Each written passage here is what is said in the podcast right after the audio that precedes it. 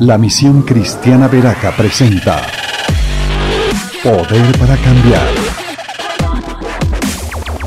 Los pastores Henry Castillo y Mabel Silva oran al Señor para que la palabra de Dios establezca el fascinante y poderoso reino de los cielos, impactando tu destino y toda nuestra sociedad, convirtiéndonos en héroes que transforman hasta lo último de la tierra. Bienvenidos. Reflexionemos sobre el Salmo 27.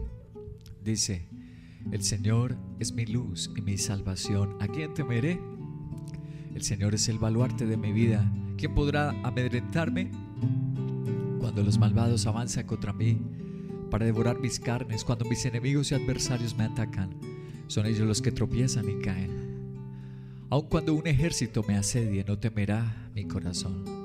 Aun cuando una guerra estalle contra mí, yo me mantendré confiado. Una sola cosa le pido al Señor, es lo único que persigo. ¿Ustedes que creen que puede pedir un rey?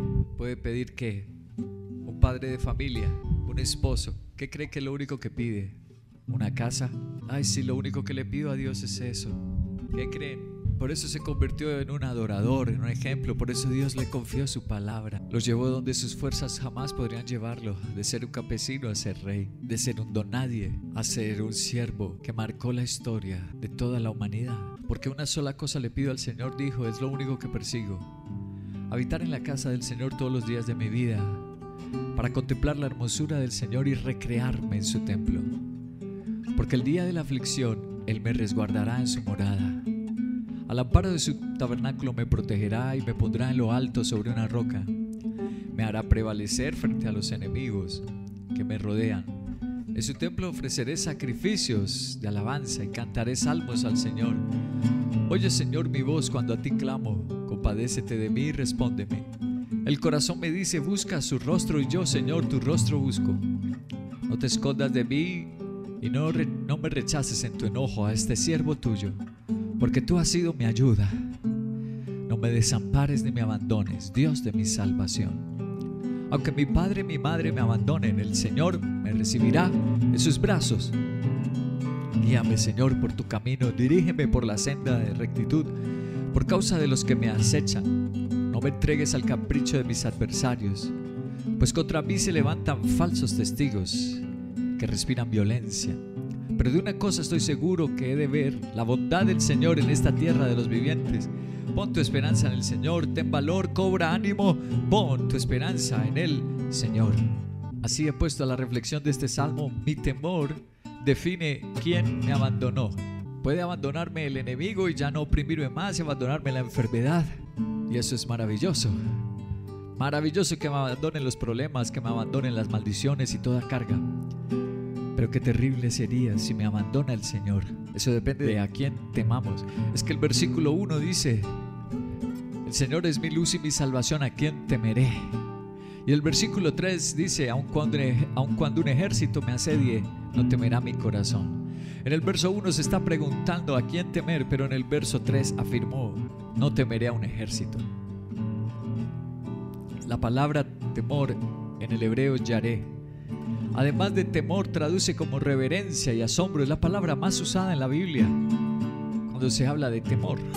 Aunque hay otras tres o cuatro palabras diferentes del hebreo y del arameo para hablar del temor. Pero esta es la principal, la más usada. Yaré. Reverenciar, asombrarse y temer.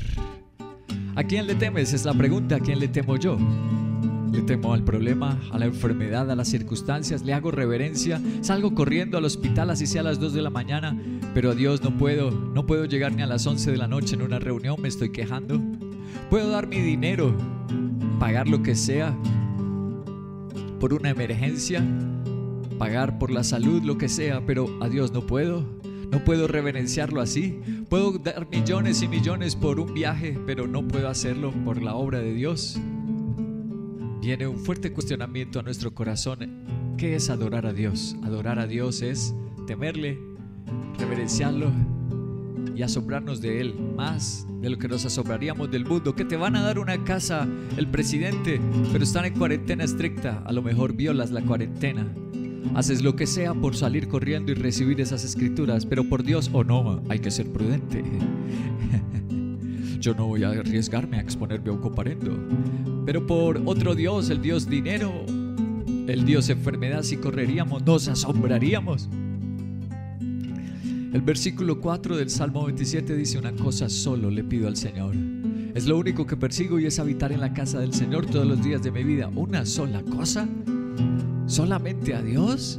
El verso 8 dice, es que el corazón me dice, busca su rostro y yo, Señor, tu rostro busco. ¿Tú le haces caso al llamado de Dios cuando viene a tocar tu corazón? Te invita a alguien, te llama a alguien y te dice, vamos a conectarse a culto, te invitan a servirle. Oye, vas a ser líder, vas a ser un siervo, vas a ser una sierva. Tú si corres y dices, uy, solo Dios. Pero no dudas para coger una beca en la universidad, no dudas para recibir otras cosas. Es asombroso, un adorador elige primero a Dios y su temor es solo a Él. Génesis 15, verso 1, también se usa la palabra Yaré, tal vez fue la primera vez que se usó, una de las primeras veces en la Biblia que se usó Yaré. Dice, Después de esto, la palabra del Señor vino a Abraham en una visión. Le dijo, no temas, Abraham, yo soy tu escudo y grande será tu recompensa. Yo soy tu escudo, no temas. Dios le dio una orden de no temer a Abraham, pero luego en Génesis 22, verso 12, le dijo, no pongas tu mano sobre el muchacho ni le hagas ningún daño, le dijo el ángel. Ahora sé que temes a Dios. La palabra hebrea yaré, temes a Dios porque ni siquiera te has negado a darme tu único hijo. Dios le dijo a Abraham, no temas, pero luego Dios prueba ese temor, a ver si a Dios sí teme. No temas a las demás cosas, no temas a lo que temías cuando vivías con tu padre, ídolos, tradiciones humanas, pero sí debes temer a Dios. Luego se usa Yaré en Éxodo capítulo 1, verso 21, y por haber mostrado temor de Dios, les concedió tener muchos hijos, las bendijo Dios a las parteras egipcias, ¿por qué? Yaré. O sea, Dios prueba el temor a Dios y Dios recompensa el temor. Aleluya. Cuando le tememos a Él, pero Dios ordena, no le temas a nada más. Volviendo al Salmo 27 en el versículo 9, dice, no te escondas de mí, no me rechaces en tu enojo a este siervo tuyo, porque tú has sido mi ayuda. No me desampares ni me abandones, Dios, de mi salvación. Hay cosas alrededor difíciles en este momento y le suplica a Dios, no me dejes. Verso 10 dice, aunque mi padre y mi madre me abandonen, el Señor me recibirá en sus brazos. Dios dice que le temamos aunque todo alrededor tiemble, tambalee, todo se resquebraje alrededor. Es que Jesús nos enseñó, Mateo capítulo 8, verso 25 26, los discípulos fueron a despertarlo, Señor, gritando. Sálvanos que nos vamos a ahogar. Hombres de poca fe les contestó, ¿por qué tienen tanto miedo. Entonces se levantó y reprendió a los vientos y a las olas y todo quedó completamente tranquilo. El Señor dijo, ustedes se asombran por las olas, se asombran por las pruebas, pero deberían hacerlo más por Dios. Cuando uno le teme y se asombra y le tiene reverencia más a las cosas que a Dios, la fe se muere. Asesina la fe, la mata, la estrangula. Hay que temer a Dios y entonces las pruebas serán pequeñas. Dios es más grande, más poderoso. Mateo su capítulo 10 volvió a hablar acerca del temor, versículo 29 al 31. No se venden dos gorriones por una monedita, sin embargo ni uno de ellos caerá a tierra sin que lo permita el Padre. Y Él les tiene contados a ustedes aún los cabellos de su cabeza, así que no tengan miedo. Ustedes valen más que muchos gorriones. ¡Wow! En todas las áreas, dice el Señor, en la física, en la espiritual, en las pruebas. ¿No debemos tener miedo? No, miedo solo al Señor, temor solo a Dios. Primera de Juan capítulo 4, verso 18. Sino que el amor perfecto echa fuera el temor. El que teme espera castigo, así que no ha sido perfeccionado en él. Amor. Wow. Nosotros amamos a Dios porque Él nos amó primero. Wow. Nos está enseñando el Señor que aunque todo tiemble, ¿cómo hacemos para nosotros asombrarnos más de Dios y temerle con el amor? Con el amor. Enamórate de Dios. Un adorador que se enamora de Dios no teme a las demás cosas. Así sentencia el Salmo 27 y concluye, versículo 13. Pero una cosa estoy seguro, he de ver la bondad del Señor en la tierra de los vivientes. Pon tu esperanza en el Señor, ten valor, cobra ánimo, pon tu esperanza en el Señor. Así termina ¿Quién es el que abandona? Abandona el desastre, abandona el diablo, abandona los problemas. Cuando mi temor es a Dios. Yo temo al Señor, lo amo, lo adoro. Y el diablo saldrá huyendo. Así termino la comparación con el profeta Joel capítulo 2. Verso 6 dice, ante él, ante Dios, se estremecen las naciones, le temen. Otra vez Yaré, le temen las naciones, todo rostro palidece. Dios dice que quiere que todo mundo tema, se estremezca.